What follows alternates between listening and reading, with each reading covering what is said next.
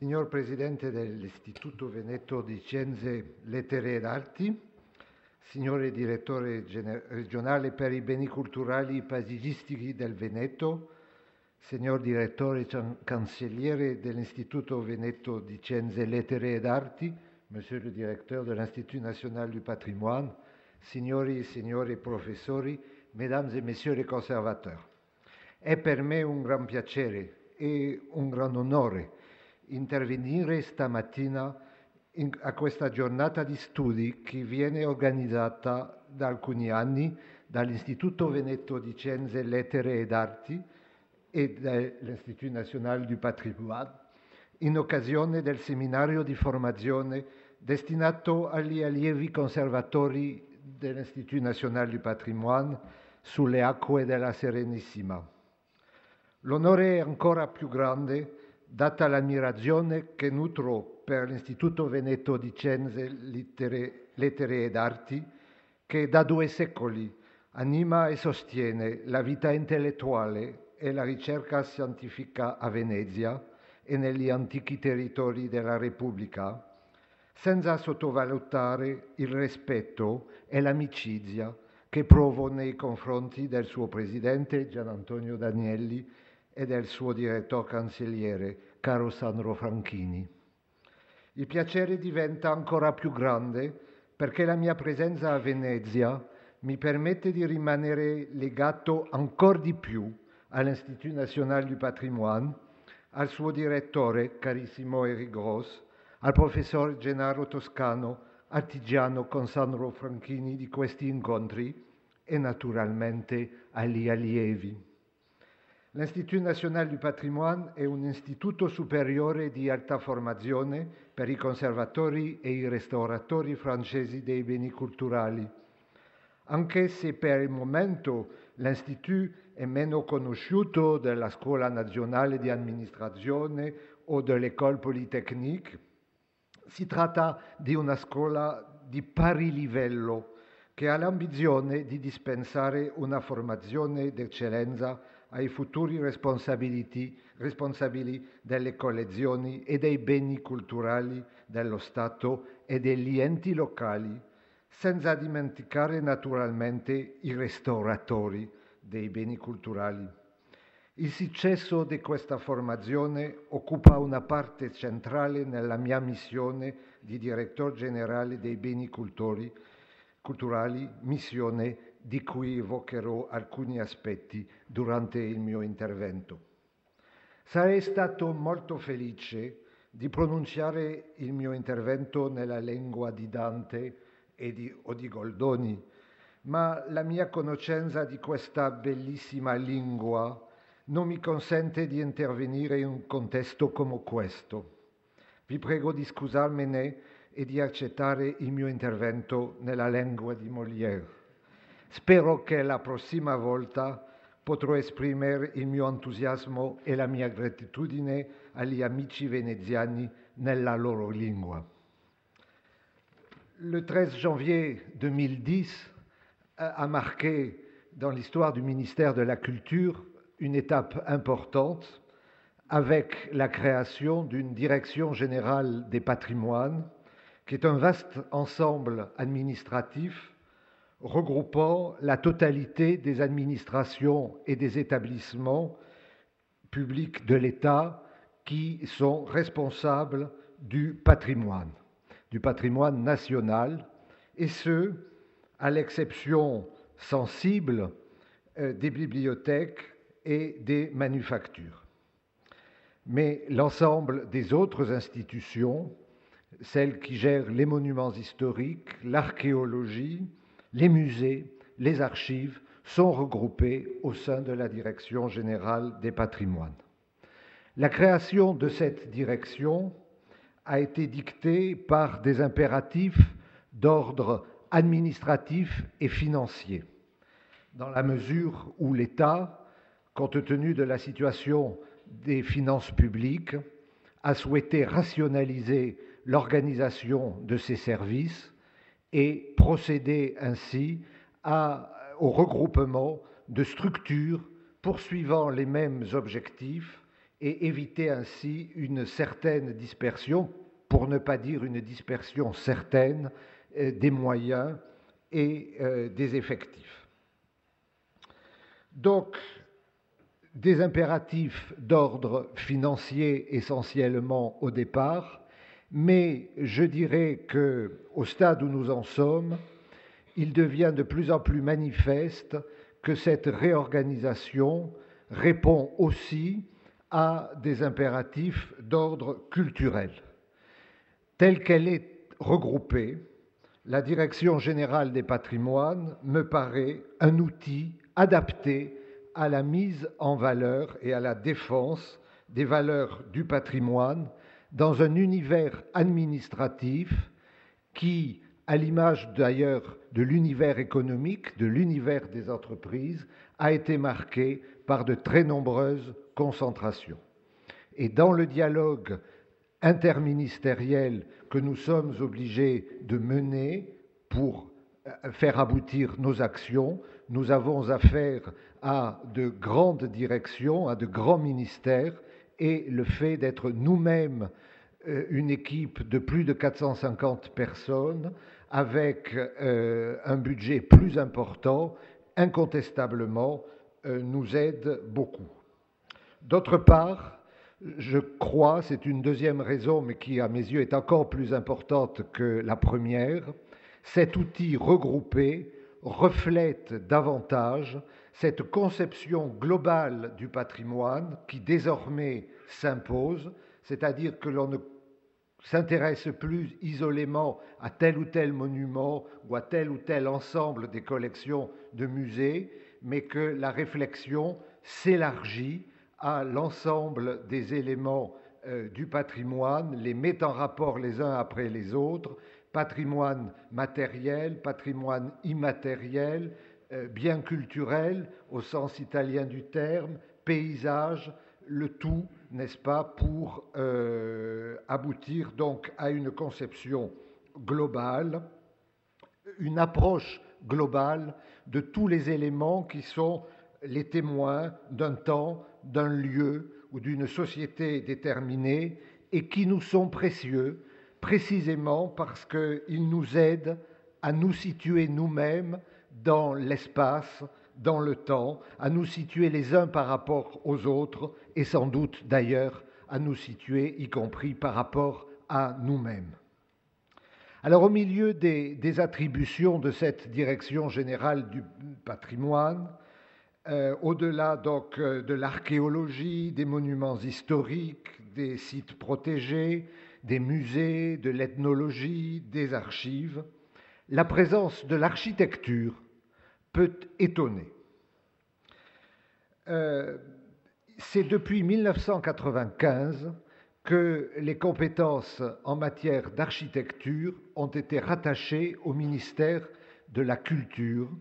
à la suite d'ailleurs d'un très long combat administratif et à la suite d'ailleurs d'une époque où il y a eu euh, quelques allers-retours entre le ministère de l'équipement ou le ministère de l'environnement et euh, d'autres euh, ministères encore. C'est une situation qui était nouvelle pour la France en 1995, mais qui en fait se rencontre déjà dans un certain nombre d'autres pays européens. Euh, c'est le cas, par exemple, de la Grande-Bretagne, c'est le cas de la Grèce. Je ne sais pas si donner un exemple grec est de très bonne méthode en ces temps-ci. Et puis, c'est le cas, euh, bien sûr, de l'Italie, où le ministère de la Culture a des attributions très euh, importantes en matière d'architecture, même s'il les partage d'ailleurs plus que nous les partageons nous-mêmes avec le ministère de l'Enseignement supérieur ou le ministère du Logement, euh, si mes informations sont, sont, bien, sont bien exactes. Alors pourquoi cette présence de l'architecture au ministère de la Culture est-elle un sujet d'étonnement? Je crois qu'il y a trois raisons euh, principalement à cela. D'abord parce que l'architecture est évidemment une activité avec une forte composante technique et même technicienne. Et que au ministère de la Culture, évidemment, euh, même si l'on est amené à mettre en œuvre un certain nombre de techniques propres, j'y reviendrai dans un, instant, euh, les techniques de l'architecture sont quelque chose qui est euh, nouveau et le métier d'architecte, la première, a l'air d'être davantage lié à l'activité des ingénieurs, à l'activité des mathématiciens, à l'activité des physiciens, plutôt qu'à des activités culturelles et plutôt qu'à l'art lui-même. Ça, c'est la première raison.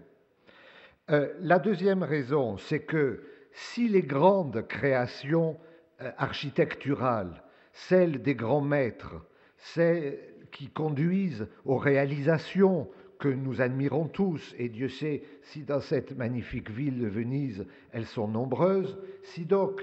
les grands chefs-d'œuvre de l'architecture ont une dimension esthétique et culturelle complète, en revanche, il y a toute une partie des activités architecturales qui sont purement utilitaires, qui répondent à des besoins fonctionnels précis, qui sont importantes pour le fonctionnement de la société, de l'économie, mais qui euh, n'ont pas de lien forcément évident avec la culture ou encore moins avec l'art. Troisième raison, ce rattachement pousse le ministère de la Culture à euh, intervenir dans des domaines qui ne sont pas naturellement les siens, parce que la profession d'architecte euh, constitue euh, un métier un secteur professionnel et comme tous les métiers, comme tous les secteurs professionnels, il peut rencontrer des difficultés d'ordre juridique ou des difficultés d'ordre économique qui ne sont pas euh, spontanément des sujets dans lesquels le ministère de la Culture peut être à l'aise. Difficultés juridiques, je donne un exemple. Euh, la profession d'architecte en France est une profession organisée, réglementée. N'importe qui ne peut pas être architecte. Euh, et évidemment, euh, il y a euh, des règles de responsabilité particulières qui pèsent sur les architectes et c'est la raison pour laquelle c'est une activité qui fait l'objet de nombreuses lois, de, de, très nombreux décrets. Or, cette conception même euh, de profession réglementée est aujourd'hui euh, critiquée, euh, ou en tout cas, si elle n'est pas critiquée par l'Europe, elle est confrontée à la nécessité de l'harmonisation des législations entre partenaires européens, à l'ouverture de la prestation de services à l'ensemble des, nationaux. Et si vous voulez, de la même manière qu'en France, on a craint un moment que euh, des médecins euh, euh, venus de, pays où les études médicales sont de moins bon niveau qu'en France, où on a craint que les plombiers polonais viennent priver les plombiers français de leur gagne-pain, eh bien de la même manière, il faut veiller, il en va de la protection de leurs clients, que pour des raisons d'ouverture des frontières, n'importe qui ne devienne pas architecte. Donc il y a des discussions à Bruxelles où il faut, avec les partenaires, discuter et parfois se disputer un peu pour euh, défendre euh, le niveau des architectes la qualification des architectes. Ce n'est pas un sujet qu'on s'attendrait voir traité par le ministère de la Culture. De la même manière, sur le plan économique, c'est pas tout, n'est-ce pas, de former des architectes, mais il faut que ces architectes puissent euh, s'insérer sur le marché et puissent vivre. Or, dans un contexte de crise économique où on construit moins, par définition, on fait moins appel à des architectes et il y a donc des problèmes de part de marché, de plus en plus d'architectes se disputant euh, un gâteau de moins en moins consistant. Et par conséquent, donc, nous sommes amenés à accompagner la profession dans toutes ses recherches pour développer le marché intérieur et pour accéder au marché international.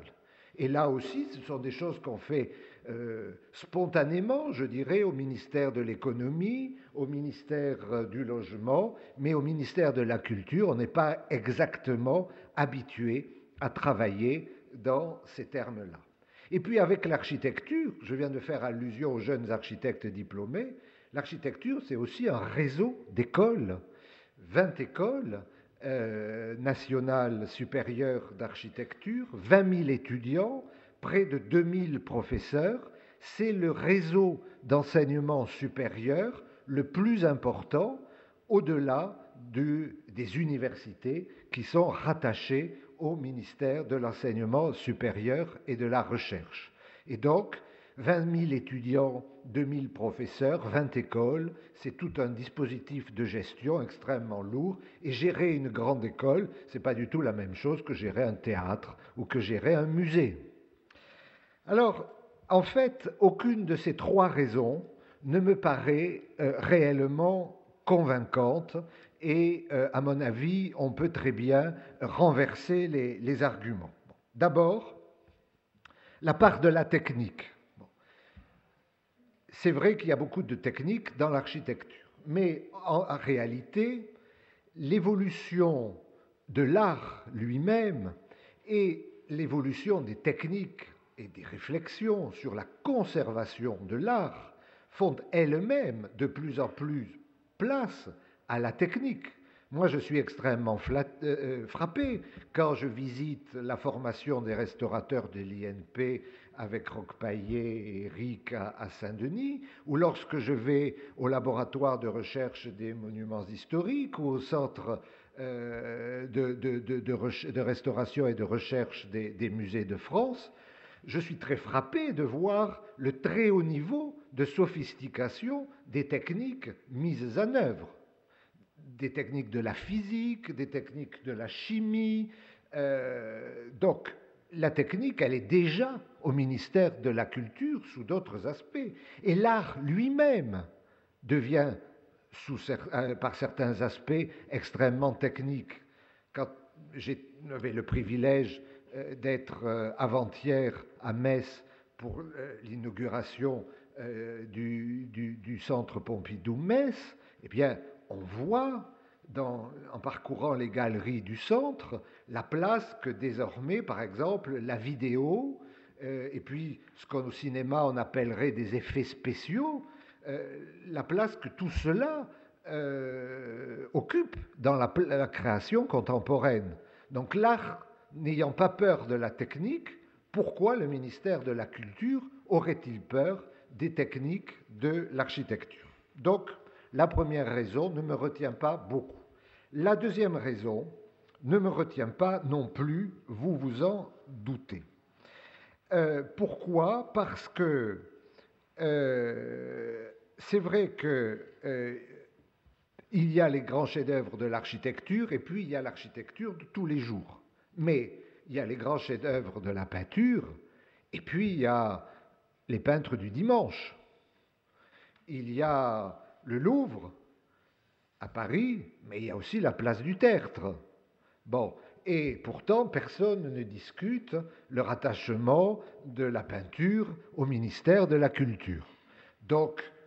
cette raison ne me retient pas davantage que la première. Et la troisième, ça va peut-être vous étonner, mais elle ne me retient pas non plus. Elle ne me retient pas non plus parce que la gestion des affaires culturelles, en général, euh, ce n'est pas parce que c'est de culture qu'il s'agit que ce n'est pas sérieux et que ce n'est souvent pas austère. Le ministère de la Culture, au stade de développement qu'il a euh, atteint, est amené évidemment à gérer dans tous les domaines des dossiers extrêmement difficiles, extrêmement sérieux, et euh, par rapport auxquels finalement les dossiers juridiques ou économiques de l'architecture ne sont pas plus compliqués que cela. Lorsque, par exemple, euh, nous sommes confrontés aux questions de propriété intellectuelle et de droit d'auteur, et Dieu sait si avec Internet, avec la numérisation, euh, ce sont des questions qui occupent une part de plus en plus importante de notre activité, eh bien je veux dire qu'on est obligé de euh, se plonger dans des questions juridiques aussi délicates que celles de l'ouverture des frontières en matière d'architecture. Les questions économiques,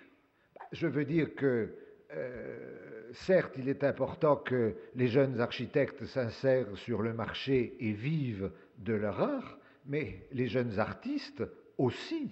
les, jeunes musiciens aussi. Et par conséquent, euh, dans le secteur des arts plastiques et de la création, la question de l'insertion euh, dans le marché euh, des jeunes est une question aussi importante. Et puis, l'existence des écoles, mais j'ai dit que le réseau des écoles d'architecture était le plus important au ministère de la Culture, mais ce n'est pas le seul non plus. Il y a aussi les conservatoires, il y a les écoles d'art, et par conséquent, euh, la gestion d'écoles n'est pas quelque chose d'absolument euh, étonnant euh, au ministère de la Culture. Donc, les raisons qui peuvent amener certains à contester le rattachement euh, de l'architecture au ministère de la Culture, ces raisons ne m'ont jamais paru extrêmement convaincantes et j'espère vous avoir fait partager ces raisons-là. Mais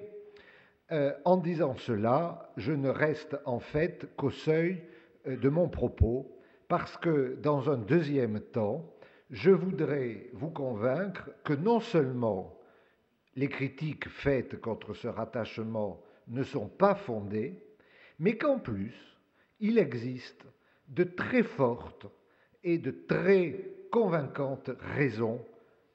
pour soutenir la pertinence de ce rattachement qui a, à mes yeux,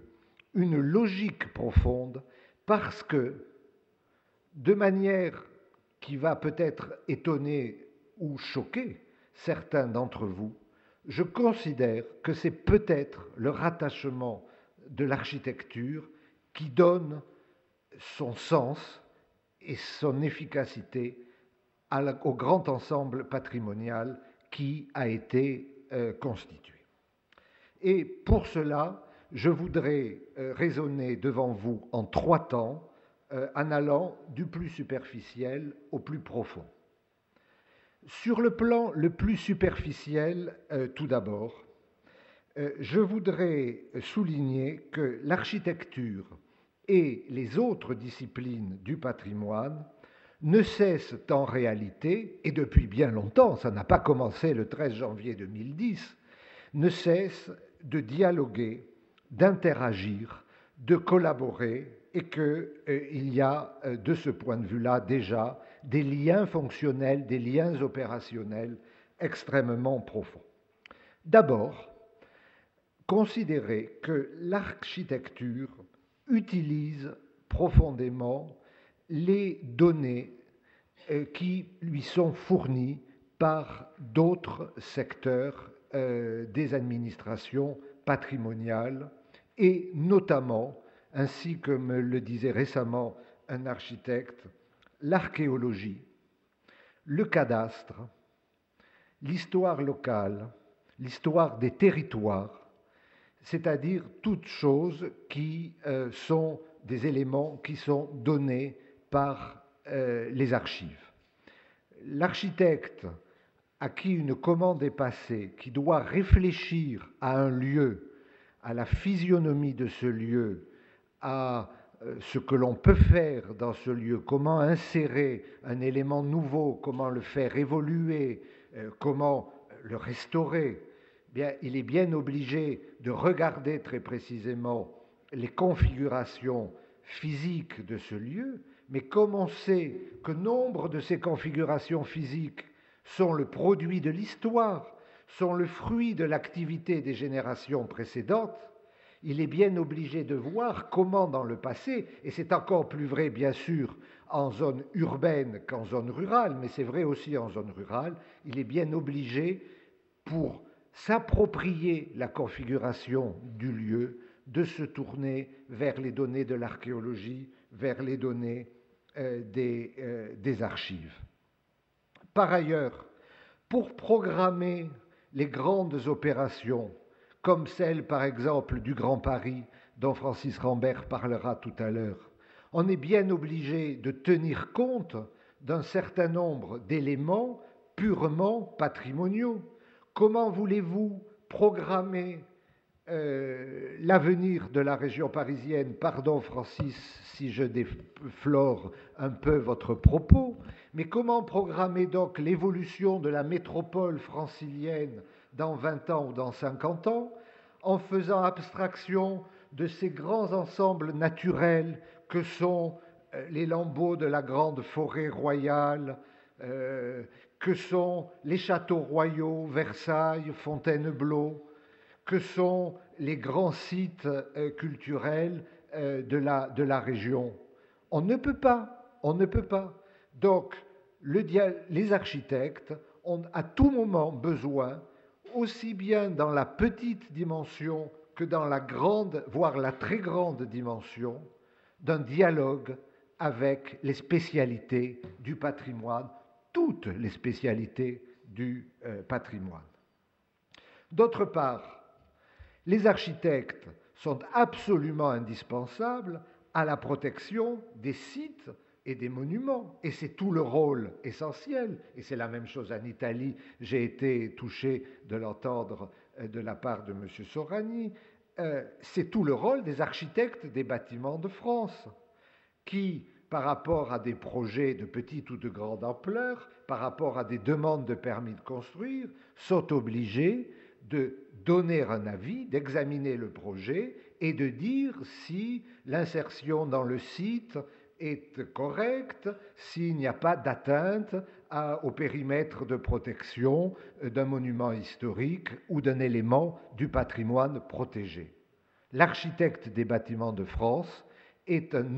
un instrument, un acteur essentiel de la défense du patrimoine. Et c'est la même chose en termes de conservation proprement dite, car comment, assurerions-nous la conservation des monuments historiques sans les architectes en chef des monuments historiques? Donc,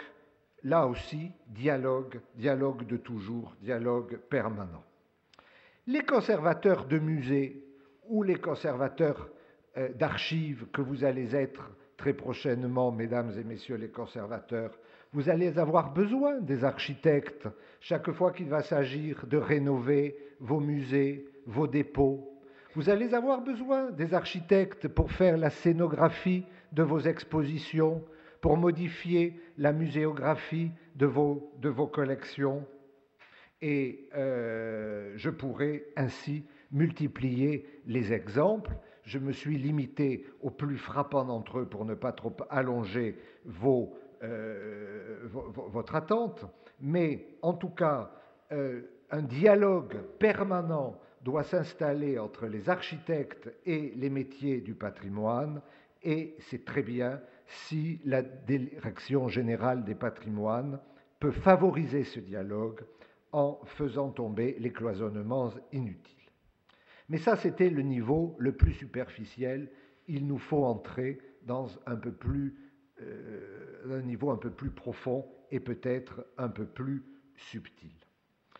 Euh, j'ai dit tout à l'heure que le patrimoine, au fond, c'est euh, un élément de liaison entre nous et l'espace, le temps et la société dans lequel nous avons, nous avons à, à vivre. Alors, euh, évidemment, cette relation, elle s'incarne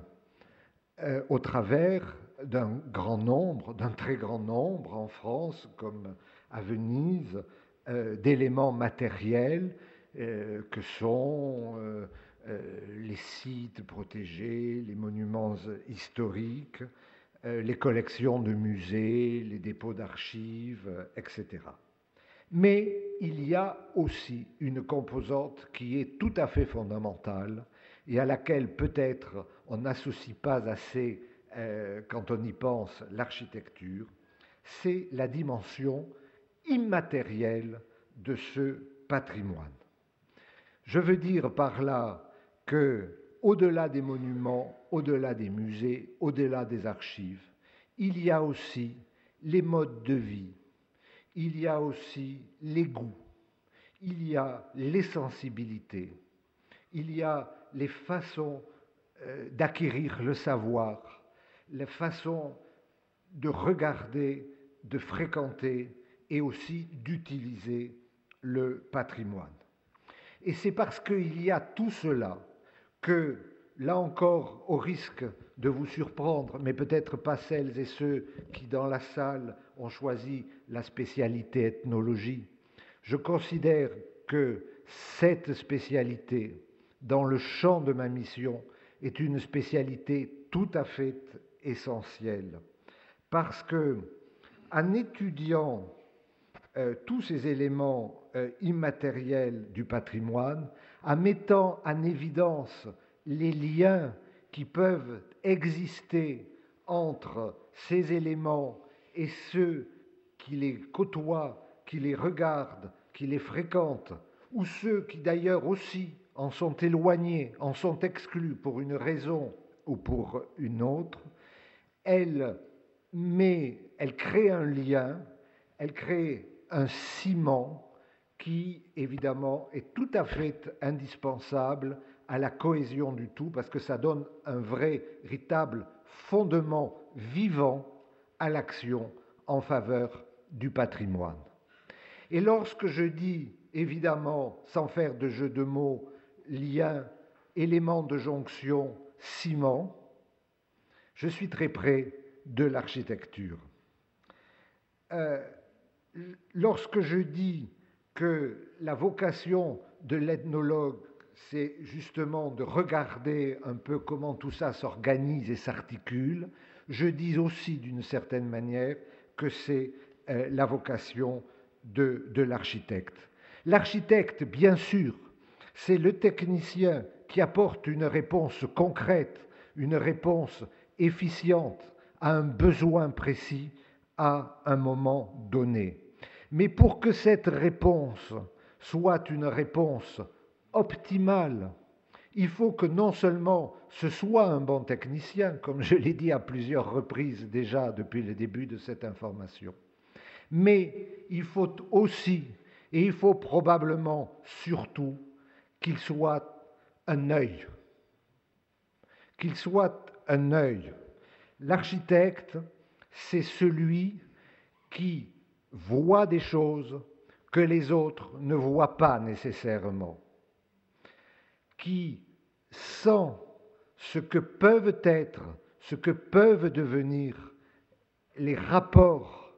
entre un cadre déterminé, un besoin donné et les hommes et les femmes qui vont évoluer dans ce cadre et qui vont répondre à ce besoin.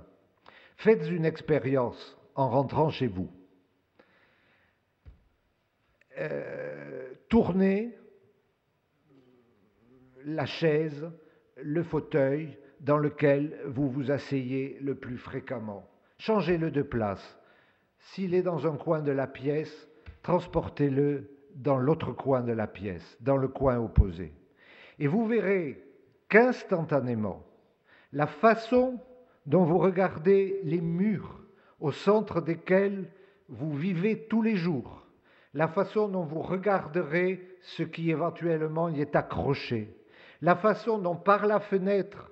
vous regarderez le paysage extérieur, la façon dont vous allez circuler dans la pièce sera complètement transformée. C'est une expérience extrêmement simple qui est à la portée de tout le monde. Eh bien, ces regards, ces déplacements, la conception, euh, la définition de ces regards, de ces déplacements, c'est précisément l'essentiel du travail de l'architecte.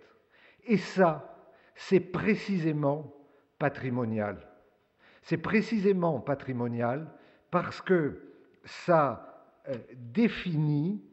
euh, la manière dont toute une société peut, à un moment ou à un autre, bâtir des modes de vie, bâtir des déplacements. Je suis sûr que Francis Rambert y reviendra à propos du Grand Paris ou Madame Charru et Larue à propos de, à propos de Bordeaux. On sait très très bien que euh, les choix d'urbanisme qui sont faits, les choix qui sont faits en matière de transport sont extrêmement euh, déterminants pour euh, le mode de vie et pour les façons de vivre. Si au lieu de passer une heure le matin et une heure le soir dans des transports en commun surchargés pour aller de votre domicile à votre lieu de travail, vous euh, n'avez que cinq minutes de marche à pied à faire, il est certain que votre vie est du jour au lendemain transformée parce que vous récupérez du temps que vous pouvez consacrer à d'autres activités et que donc vous pouvez imaginer et construire votre vie de manière tout à fait différente. Et construisant votre vie de manière différente, vous pouvez commencer de nouvelles activités, faire de la danse, de la poterie, du sport, aller voir votre grand-mère, vous occuper d'enfants inadaptés, et donc imaginer une autre société, et donc imaginer une autre culture, et donc enrichir le, le patrimoine. Et donc c'est vraiment la raison pour laquelle ainsi que Frédéric Mitterrand d'ailleurs le rappelle souvent, le geste, la démarche de l'architecte est essentiellement une démarche culturelle. À mes yeux, c'est beaucoup plus important que la dimension proprement technicienne de, son rôle. Et au fond, je crois que à cause de cela, il n'y a pas de différence substantielle entre l'artiste et l'architecte. Il y a une différence de métier, sans doute, mais il n'y a pas une différence de substance, il n'y a pas une différence de nature. Et alors, je passe au troisième euh, stade parce que je vois que, l'heure tourne et qu'il est grand temps que, j'approche de la fin de, mon propos. En disant cela, en, soulignant euh, ce rôle euh, créateur de, de l'architecte, euh, eh bien, je crois que on change aussi la vision que l'on peut avoir du patrimoine. Je souligne d'ailleurs au passage que euh, alors j'ai dit qu'il y avait euh, une critique radicale du rattachement de l'architecture au ministère de la Culture, mais il y a aussi une critique, une sous-critique une sous-famille dans la, dans la critique qui dit oui, bon, d'accord, ministère de la Culture, pourquoi pas, mais alors il ne faudrait pas que ce soit la direction du patrimoine, euh, où on ne s'occupe que de vieilleries, il faudrait que ce soit à la direction de la création artistique, parce que, comme je viens de l'expliquer, c'est de la création. Et d'ailleurs, sauf erreur de ma part, je crois que c'est la solution qui existe en Italie, où au ministère de la Culture, il y a une grande direction générale de l'art contemporain et de l'architecture. Donc, euh, c'est sans doute différent, euh, je, reste prudent là-dessus. Mais enfin, en tout cas, c'est pour dire que la question mérite peut-être d'être posée. Mais je crois que quand on pose cette question, on fait un très gros contresens sur ce qu'est et sur ce que doit être le patrimoine. Parce que, de mon point de vue, et j'espère que votre euh, scolarité, mesdames et messieurs les conservateurs, euh, à l'Institut national du patrimoine vous aura fait partager ce point de vue. De mon point de vue, la mise en valeur et la protection du patrimoine, ce n'est pas une question de passé, mais c'est une question de présent et c'est une question d'avenir. Je veux dire euh, par là que euh, ce qui est très important dans notre démarche, dans notre engagement, nous tous ici dans cette salle, en faveur du patrimoine, c'est pas de mettre sous une cloche un certain nombre d'éléments parce qu'ils sont anciens et que parce qu'un certain nombre de jugements et de principes nous font accorder nous, nous, pousse à leur accorder de, la, de la valeur. Non, c'est parce qu'en en fait, nous voyons dans ces éléments un une source véritable, un aliment véritable pour, pour, pour le présent. Euh, on sait très bien la, manière dont euh, par exemple, dans une société chahutée comme elle est la société française aujourd'hui, le retour au patrimoine euh, est un élément important où l'on recherche euh, un peu la nostalgie d'une époque, plus, une société plus rurale, où existait un certain nombre de, de, modes de vie, justement, et, et, de rapports sociaux qui étaient extrêmement différents des modes de vie et des rapports sociaux actuellement. Donc, euh, c'est une affaire de présent. Si le patrimoine nous intéresse, c'est pour nous aider à nous connaître nous-mêmes, ainsi que je l'ai déjà dit. Et puis, c'est une question d'avenir, car il est absolument essentiel que nous laissions aussi des vestiges pour les générations futures. Je pense que nos héritiers, les générations qui viennent, nous en voudraient beaucoup si nous leur laissions le patrimoine euh, dont nous avons eu la garde dans l'état 2010, euh, au sens de la charte de Venise, justement. Le grand apport de la charte de Venise, dont on peut quand même parler dans ce lieu, c'est précisément d'avoir valorisé les différentes strates d'évolution et d'enrichissement et de perfectionnement du patrimoine. Et il n'y a pas de raison que ça s'arrête. Et euh, je pense que euh, l'architecte euh, est présent aussi à cette étape-là.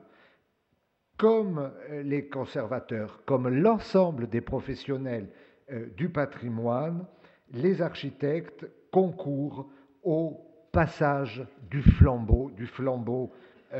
historique et, et, et patrimonial entre générations. Et c'est la raison pour laquelle il me paraît tout à fait essentiel, je le dis sans démagogie aucune à l'égard des architectes présents dans cette salle, il me paraît très important de veiller à la place des architectes dans la société. Il n'y a qu'une minorité de titulaires du diplôme euh, d'architecte en France qui font de l'architecture. Certains s'en émeuvent, et effectivement, ce n'est peut-être pas, euh, c'est en tout cas un phénomène qu'il faudrait étudier. Mais au fond, je me dis aussi que c'est une bonne chose parce que par tempérament, j'ai toujours préféré considérer la moitié pleine du verre plutôt que la moitié vide. C'est la seule qui est capable de désaltérer. Au fond, je trouve que c'est une bonne chose que ce regard de l'architecte, ce savoir de l'architecte, il essaime dans tous les secteurs de la société. C'est pas plus mal qu'il y ait des architectes dans l'administration, dans l'industrie, dans les métiers les plus différents, parce que je suis convaincu qu'ils peuvent apporter beaucoup à ces secteurs, à ces différents euh, métiers. Je pense, mesdames et messieurs les conservateurs, qu'il faut que euh, vous travailliez en confiance avec les architectes parce que ce rôle d'éveilleur, ce rôle de voyant des choses que les autres ne voient pas toujours peut vous être extrêmement utile. C'est bien que les cloisonnements soient tombés au niveau de l'administration centrale grâce à la création de la Direction générale des patrimoines, mais ça ne servira à rien si les cloisonnements demeurent sur, euh, sur le terrain. Il faut qu'à tous les niveaux, un euh, dialogue se crée, que des occasions de rencontres comme celle-ci aient lieu, et je remercie les organisateurs de ce colloque de me donner, de m'avoir donné l'occasion de m'exprimer ainsi sur un thème qui me tient extrêmement à cœur. Je l'ai fait euh, très longuement, je, vous prie de m'en excuser, mais je crois que euh, la défense et la promotion de notre patrimoine a tout à gagner de ce grand rapprochement. Je vous remercie de votre accueil et de votre attention.